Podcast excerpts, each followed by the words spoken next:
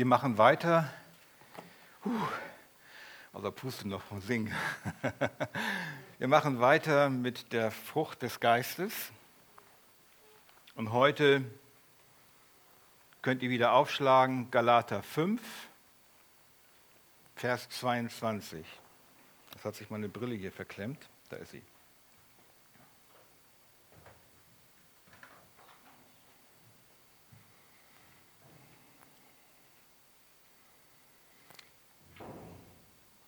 Dazu stehen wir auf zum Lesen, auch wenn es nur ein Vers ist, soweit es euch möglich ist.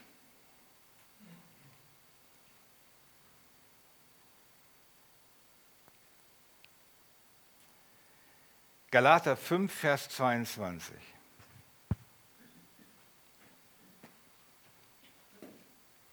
Die Frucht des Geistes aber ist Liebe, Freude, Friede, Langmut, Freundlichkeit, Güte, Treue, Sanftmut, Selbstbeherrschung.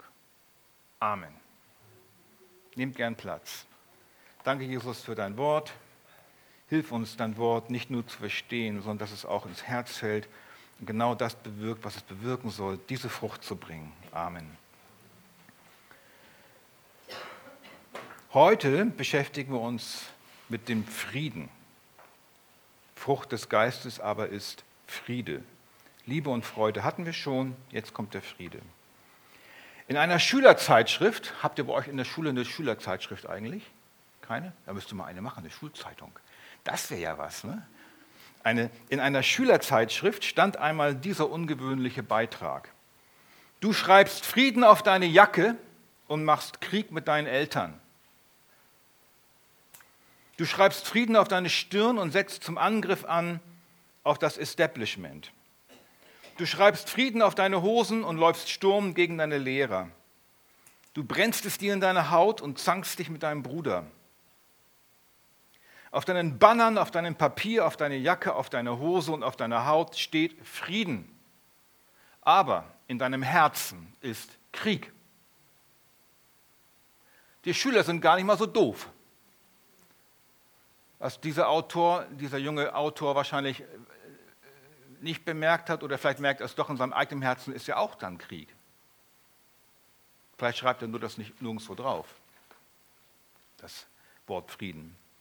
Ein Indianerwort hat mal gesagt, der erste Friede ist der Friede im inneren Herzen eines jeden Menschen. Danach kommt der Friede zwischen Einzelnen und dann der Friede zwischen Völkern. Aber Friede zwischen Völkern wird es nie geben, wenn nicht der erste Friede vorhanden ist, der, wie ich schon sagte, im eigenen Herzen sein muss. Schlaues Wort. Aber was für ein Friede muss das denn sein, damit genau das entsteht? Und das ist jetzt der erste Punkt. Jeremia 6, Vers 14, da heißt, da lesen wir, sie sagen Friede, Friede und ist doch kein Friede. Die Menschen haben Sehnsucht nach Frieden. Wer von euch hat Sehnsucht nach Frieden in seiner Familie, in seiner Ehe, auf der Arbeit, in der Schule? Alle haben Sehnsucht nach Frieden. Friede im, den, zwischen den Ländern, wo Krieg herrscht, wo Menschen fliehen müssen. Friede, Friede, aber es ist doch kein Friede. Die Menschen haben aber eine Sehnsucht danach. Und in Jesaja 57, Vers 21, da lesen wir dann von einem Frieden,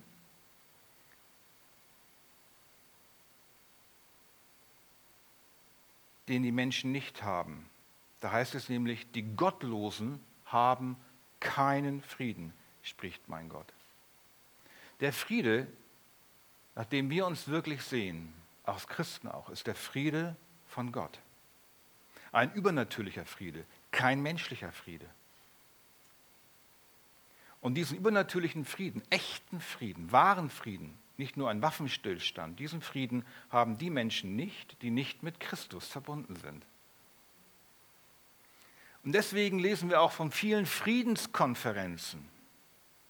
Friedensverträge werden geschlossen.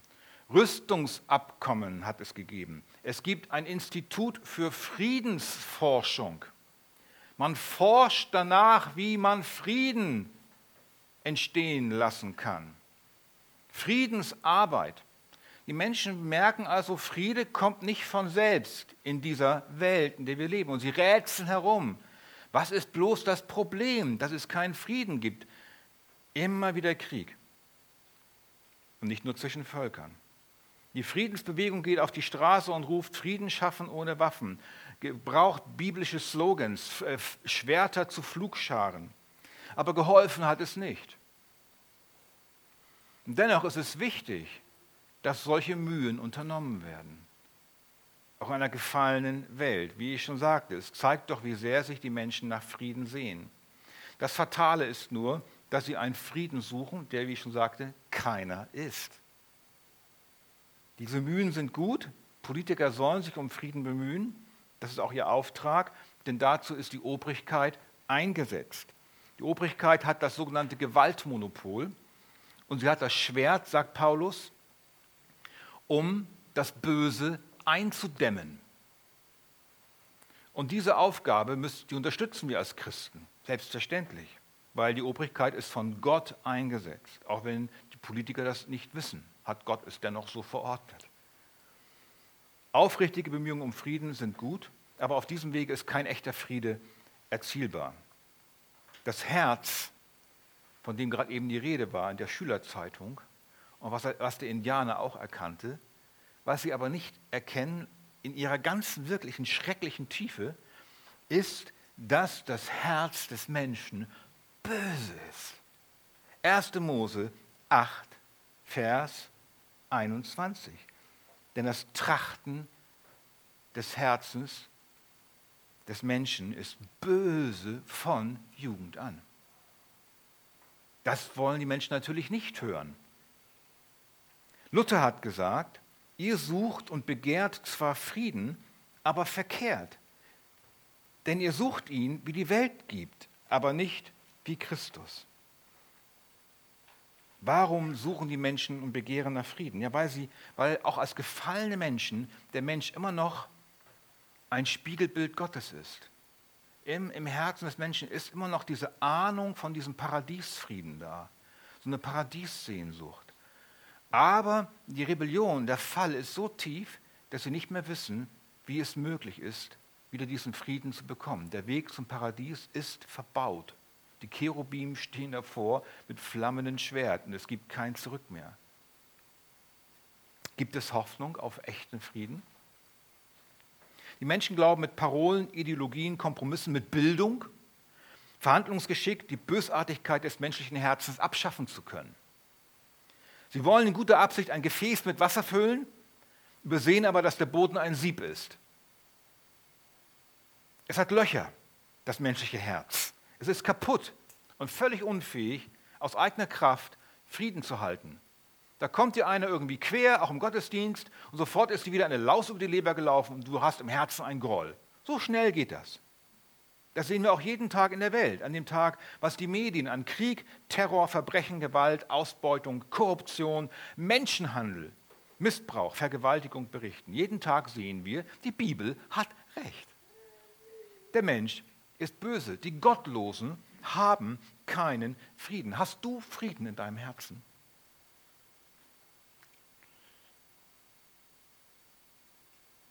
In deinem Haus? Willem Busch, der wunderbare Prediger aus dem Ruhrgebiet, dieser Jugendpastor aus Essen, hat mir erzählt, dass er, seine acht, dass er mal 80 Konfirmanden hatte, ja damals gab es noch so viele, im Ruhrgebiet. Und hat er sie einmal gefragt, bei wem ist Krach zu Hause? Darauf meldeten sich fast alle. Da waren so viele, er wusste gar nicht mehr, äh, ist da jemand vielleicht dabei, der, der anders denkt. Deswegen hat er die Gegenfrage gestellt, gibt es jenigen, bei dem kein Krach zu Hause ist? Da meldeten sich vier Leute, vier Jugendliche. Dann hat er gefragt, wie kommt es, dass bei euch kein Krach ist? Die Antwort war, ja, wir leben allein. Das zeigt, wir sind unfähig aus eigener Kraft zu echtem Frieden. Und der Römerbrief beschreibt den Zustand unseres Menschengeschlechtes noch viel genauer als vorhin der Artikel aus der Schülerzeitung. Römer 3, Vers 13 bis 17. Ihre Kehle ist ein offenes Grab. Mit ihren Zungen betrügen sie. Otterngift ist unter ihren Lippen. Ihr Mund ist voll Fluchen und Bitterkeit. Ihre Füße eilen, um Blut zu vergießen. Verwüstung und Elend bezeichnen ihre Bahn. Und nun kommt's. Und den Weg des Friedens kennen sie nicht. Das war Paulus aus dem Römerbrief. Gottlosen haben keinen Frieden. Wo ist die Lösung? Was ist die Lösung? Politik, Militär, Frieden schaffen mit Waffen, Frieden schaffen ohne Waffen? Wir brauchen einen anderen Frieden. Und Jesus spricht davon im Johannesevangelium 14, 27. Da sagt er, Frieden hinterlasse ich euch wie eine Erbschaft. Meinen Frieden gebe ich euch. Nicht wie die Welt gibt, gebe ich euch. Euer Herz erschrecke nicht und verzage nicht. Das heißt, Jesus sagt, er hat uns einen Frieden hinterlassen, der anders ist als der Friede, den die Welt kennt und den die Welt geben kann. Und dieser Friede ist kein menschlicher Friede, es ist ein göttlicher Friede. Das eine, dieser Friede, das ist das Thema, ist eine Frucht des Heiligen Geistes. Und um diesen Frieden zu empfangen, brauchen wir eine neue Natur, eine umgewandelte Natur. Der Mensch muss innerlich neu werden. Er muss eine neue Natur, er muss neu geboren werden. Sonst sind wir nicht in der Lage, Frieden zu halten und scheitern und wir können diese Löcher nicht stopfen. Hesekiel 36, 26, ein schönes Wort. Und ich will euch ein neues Herz geben. Das ist es. Und nicht nur das, einen neuen Geist geben in euer Inneres. Ich will das steinerne Herz aus eurem Fleisch wegnehmen und euch ein fleischernes, ein neues, ein lebendiges Herz geben. Ein Herz, das den Frieden Gottes empfängt, das vom Neuen geboren ist. Möchtest du eine solche Neuschöpfung sein? Möchtest du sagen, mach mich neu? Wenn du das sagst und das wirklich möchtest, dann wird diese Frucht wachsen. Der zweite Punkt, das Wesen des göttlichen Friedens. Was ist das Wesen dieses göttlichen Friedens? Das, wie drückt sich dieser Friede aus, wenn wir ihn haben? Und da bin ich auch meilenweit immer von entfernt. Aber das ist der Anspruch Gottes. Das ist auch das, die, nicht nur der Anspruch, das ist das, was Gott wachsen lassen wird. Dieser Friede zeigt Gelassenheit und innere Ruhe.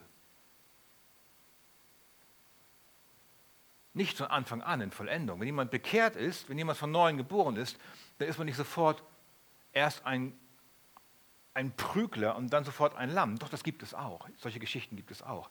Aber die Schrift sagt, die Frucht des Geistes ist Friede. Also es muss wachsen.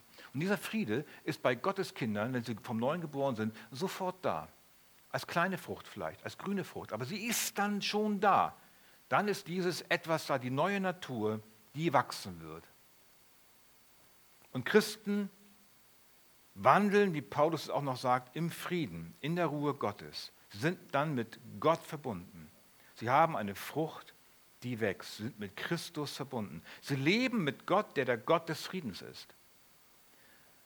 Das bedeutet, dass in ihm vollkommener Friede ist. In Christus ist keine Angst, kein Furcht, kein Schrecken, keine Sorge, Zweifel, Verlegenheit, Enttäuschung, Gott bringt nichts aus der Ruhe.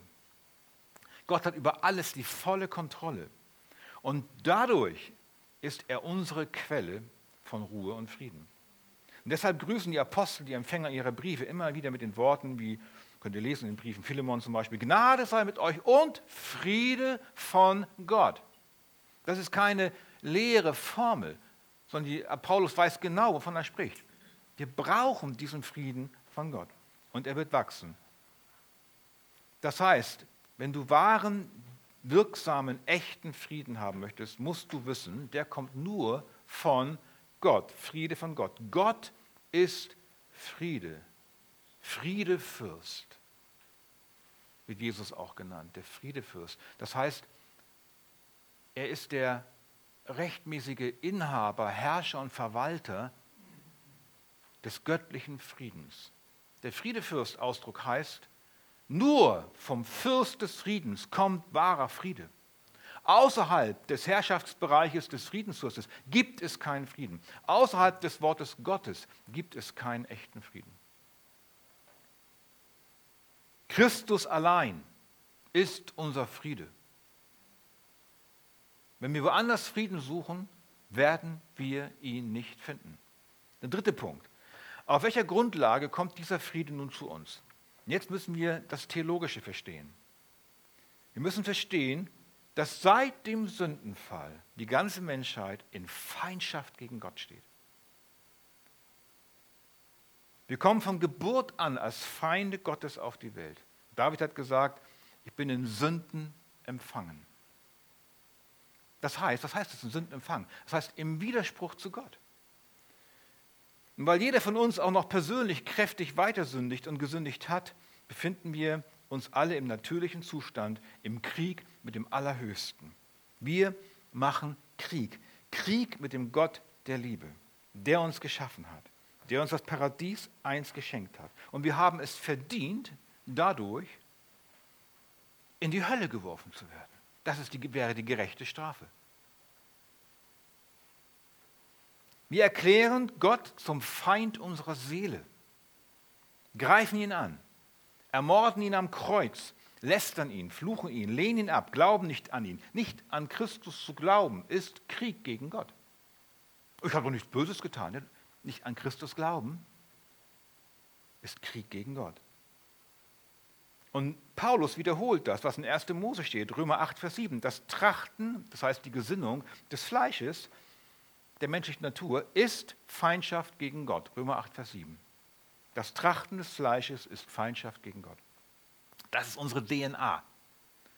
Das ist das, was in uns drinsteckt. Ein Kind erwacht zum Bewusstsein und fängt sofort an, im Widerspruch zu seinem Erschaffer zu leben. Niemand bringt Kindern das Lügen bei. Das geht von selbst. Es braucht kein Schulunterrichtsfach mit dem Thema Lügen. Wie kann ich lügen? Wie kann ich cleverer lügen? Das geht von selbst. Es muss kein Seminar geben. Sieben Schritte zum richtigen Lügen. Weder Vater noch Mutter noch Lehrer muss einem Kind das Lügen und Ungehorsam, Schreien und Willen durchsetzen beibringen. Das kann es von selbst. Das geht schon bei Einjährigen los. Die innere Anlage eines jeden Kindes ist schon gegen Gott gerichtet. Wenn es durch die Gnade Gottes nicht irgendwann zur Bekehrung geführt wird, bleibt es sein Leben lang ein Feind Gottes. Dann bleibt dem Kind Zorn und Gericht. Dann bleibt dem Erwachsenen, das aus dem Kind wird, Zorn und Gericht. Dann bleibt dem Sterbenden am Ende Zorn und Gericht. Wenn nicht die Gnade Gottes kommt und diesen erbarmungswürdigen, beklagenswerten Zustand ändert. Das müssen wir verstehen. Das ist die Diagnose. Wenn wir das nicht verstehen, haben wir gar nichts verstanden. Das nennt man auch in der reformierten Theologie die totale Verdorbenheit des Menschen. Total Depravity ne, heißt das dann. Die totale Verdorbenheit des Menschen. Das ist die Lehre der Reformation von Luther und Calvin. Aus, aber nicht aus, aus ihnen selbst heraus, aus das lehrt die Schrift. Die totale, Römer 3, die totale Verdorbenheit des Menschen. Wenn wir glauben, dass wir gut sind, sind wir auf dem Holzweg. Erst wenn wir zur Buße geführt werden, erst wenn uns die Güte Gottes, sagt Paulus, erst wenn uns die Güte Gottes zur Buße führt, dann hört der Krieg gegen Gott auf. Und wir werden mit ihm, so heißt es, versöhnt. Und wenn wir versöhnt worden sind mit Gott, dann haben wir Frieden mit Gott. Das ist die senkrechte Beziehung. Dann sind wir nicht mehr im Krieg mit ihm und er nicht mehr mit uns. Deswegen ist dieser biblische Aufruf so wichtig. 2. Korinther 5, Vers 20. Lasst euch doch versöhnen mit Gott. Wie, was versöhnen mit Gott? Ich bin doch in Ordnung. Nein, ihr seid im Krieg mit Gott. Lasst euch versöhnen. Und am Ende steht die Verdammnis. Bekehrung zu Christus heißt Frieden mit Gott schließen, sich mit ihm versöhnen wollen uns aber mit Gott versöhnen, dann müssen wir eigentlich eine Wiedergutmachung leisten. Wir haben Schaden angerichtet, wir haben die Ehre Gottes beschmutzt. Und darauf steht die Todesstrafe. Wenn wir uns mit versöhnen wollen, dann müssen wir eine Wiedergutmachung leisten. Als Deutschland den Krieg verloren hatte, zum Glück, musste es Milliarden an Reparationskosten zahlen. Deutschland musste den Schaden der Zerstörung wiedergutmachen. Deutschland musste weite Teile seines Staatsgebietes abgeben, horrende Summen an Entschädigung aufbringen. Aber das musste so sein, wegen der Gerechtigkeit. Die ganze Welt in Flammen setzen, Millionen und Abermillionen Tote produzieren und dann so tun, als ob nichts gewesen wäre. Oh, sorry. Das, so geht Frieden nicht.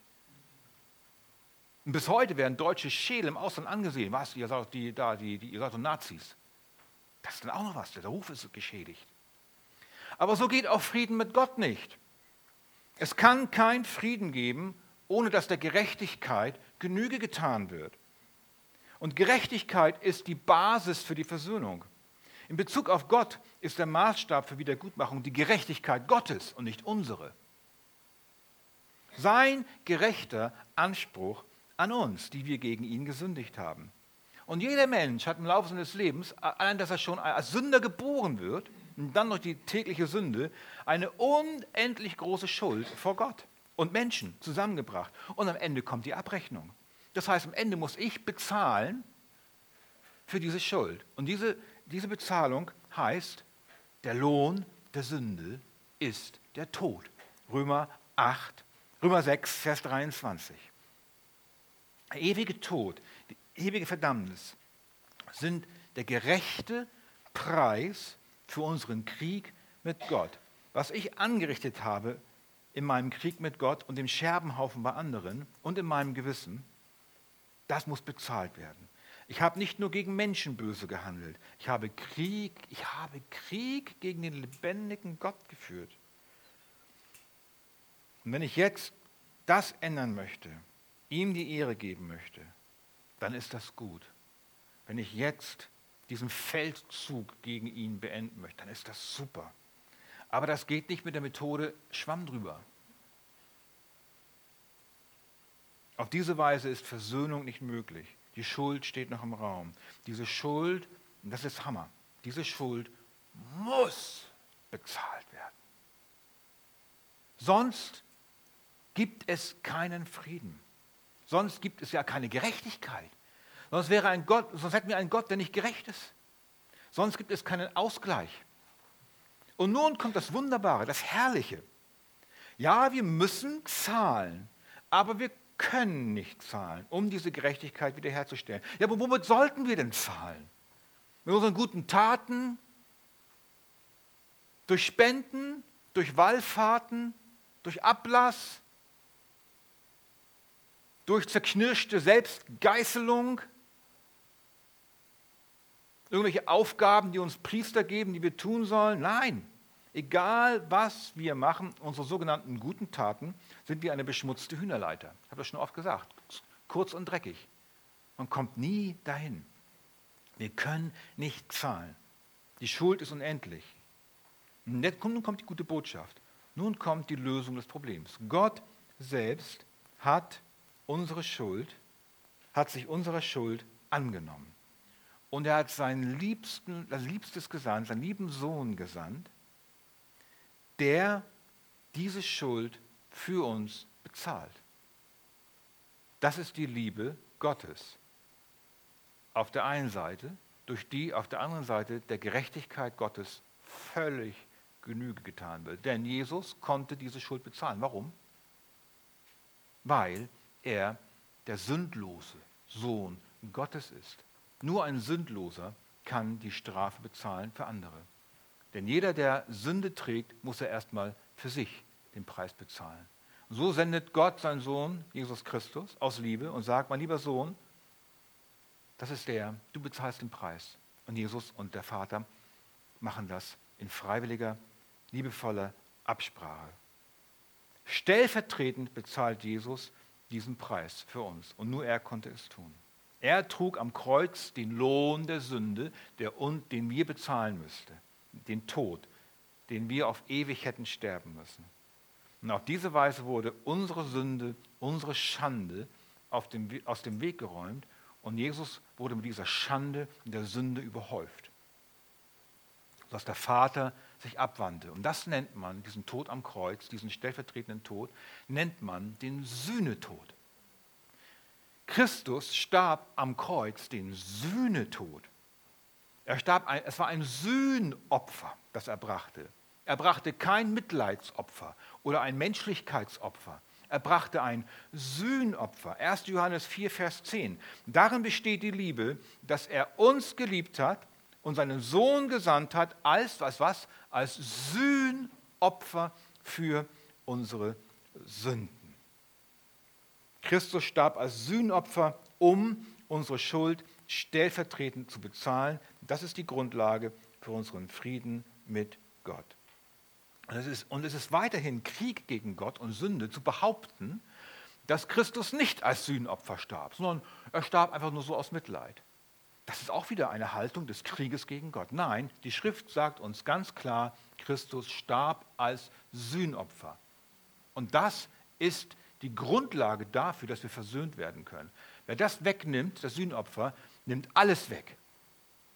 Dann verbaut man den Leuten den Weg zur Vergebung ihrer Schuld. An anderer Stelle sagt die Schrift, dass Gott in Kolosser 1, Vers 20 sich selbst mit uns versöhnte, indem er Frieden machte durch das Blut des Kreuzes. Das heißt, das Blut Christi wurde vergossen, damit Versöhnung mit Gott überhaupt möglich ist. Wenn, wenn wir also Frieden mit Gott haben wollen, dann geht das nur über Christus. Gibt keinen anderen Weg. Der war bereit, der war bereit, die Reparationskosten unseres Krieges mit Gott, mit seinem Leben zu bezahlen. Ist doch super, ne? Wunderbar. An ihn müssen wir glauben. An ihn als das Sühneopfer für meine Übertretung. Und wenn das geschieht, dann heißt es, Römer 5, Vers 1, da wir nun gerecht geworden sind durch den Glauben, haben wir Frieden mit Gott. Durch unseren Herrn Jesus Christus. Da steht alles drin.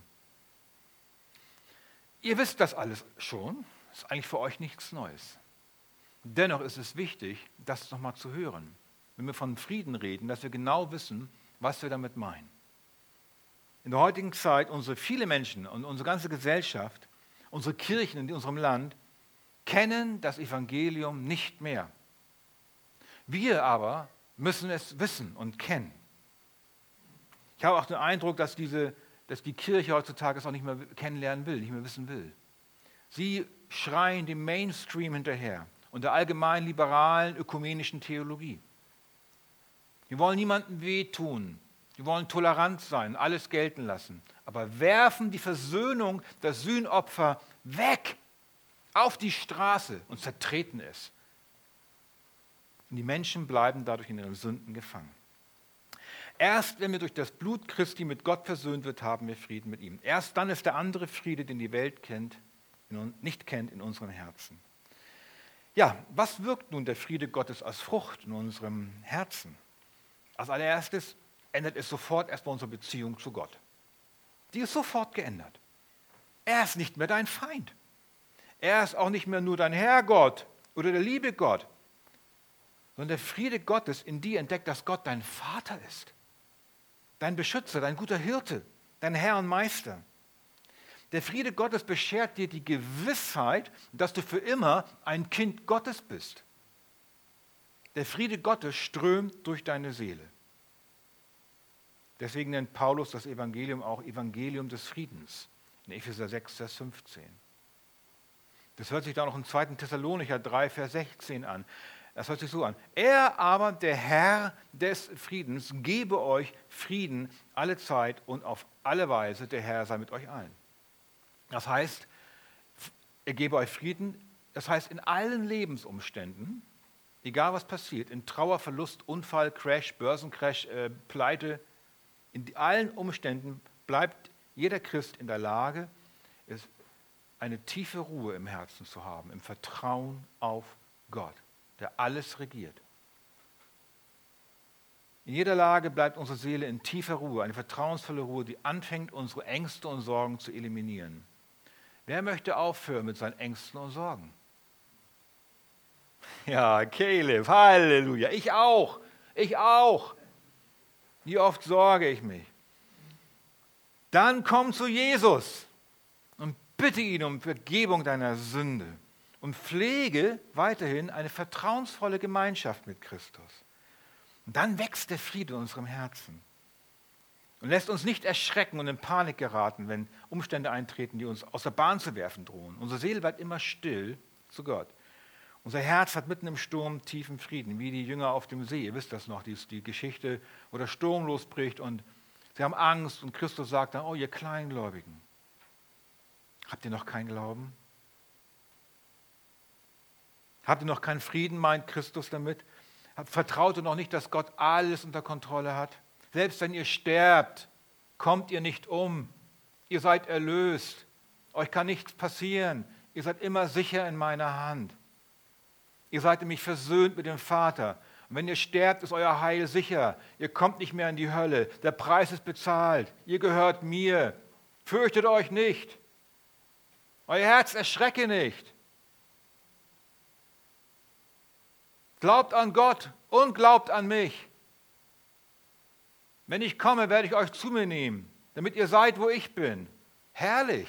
Das ist der Friede Gottes, wo wir uns darüber freuen. Da hängt wieder die, kommt die Frucht äh, des Geistes, die Freude wieder zum Vorschein.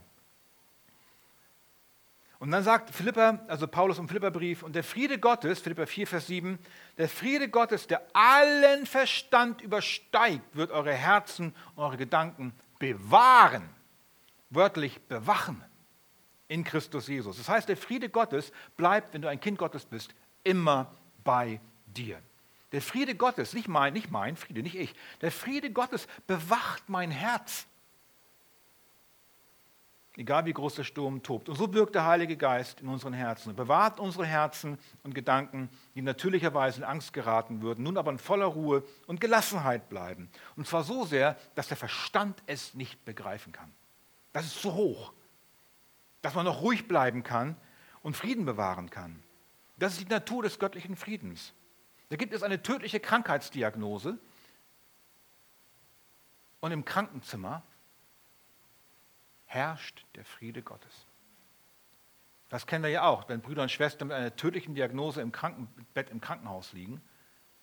Oh, wie kann Gott das so? Nein, ein, beim echt, von einem echten Gotteskind geht ein Friede aus. Friede im Krankenzimmer, sodass sich, sodass sich die Ärzte wundern müssen. Sodass sich die, das, wieso braucht er kein Beruhigungsmittel? Sodass sich die Mitpatienten wundern müssen, vielleicht nach Jesus fragen.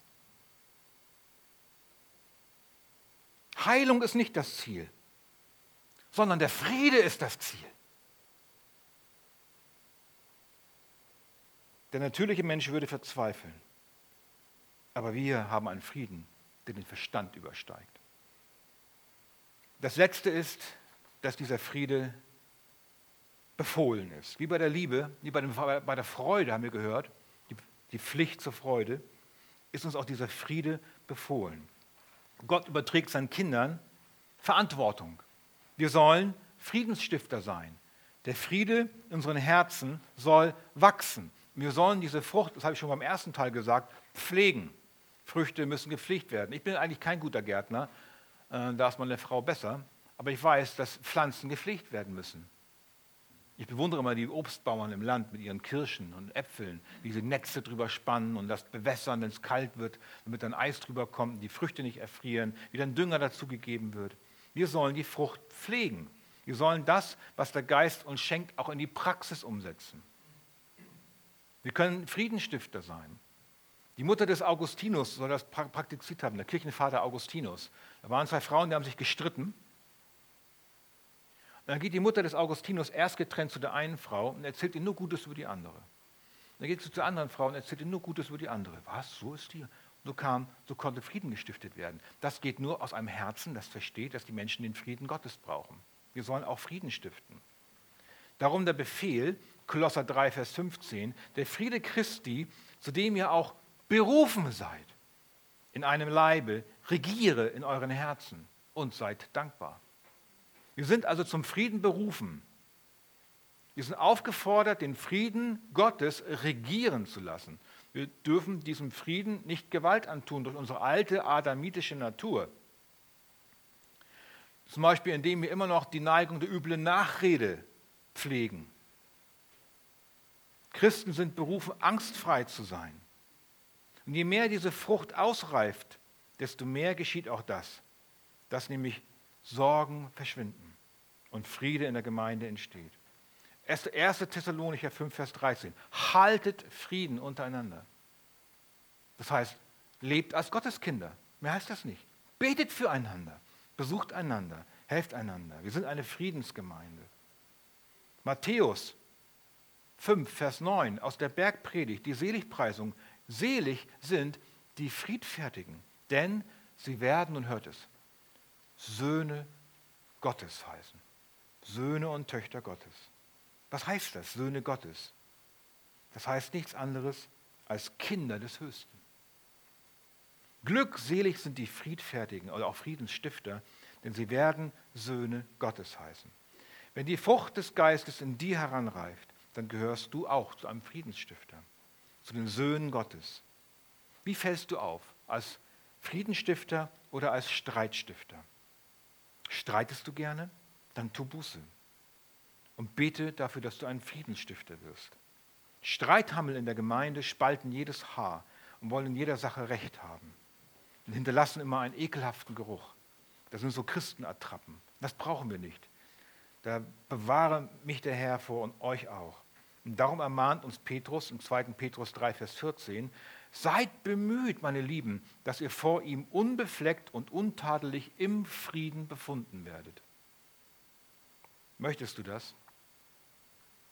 Dann wandle im Geist, wie Paulus vor unserer Textstelle sagt.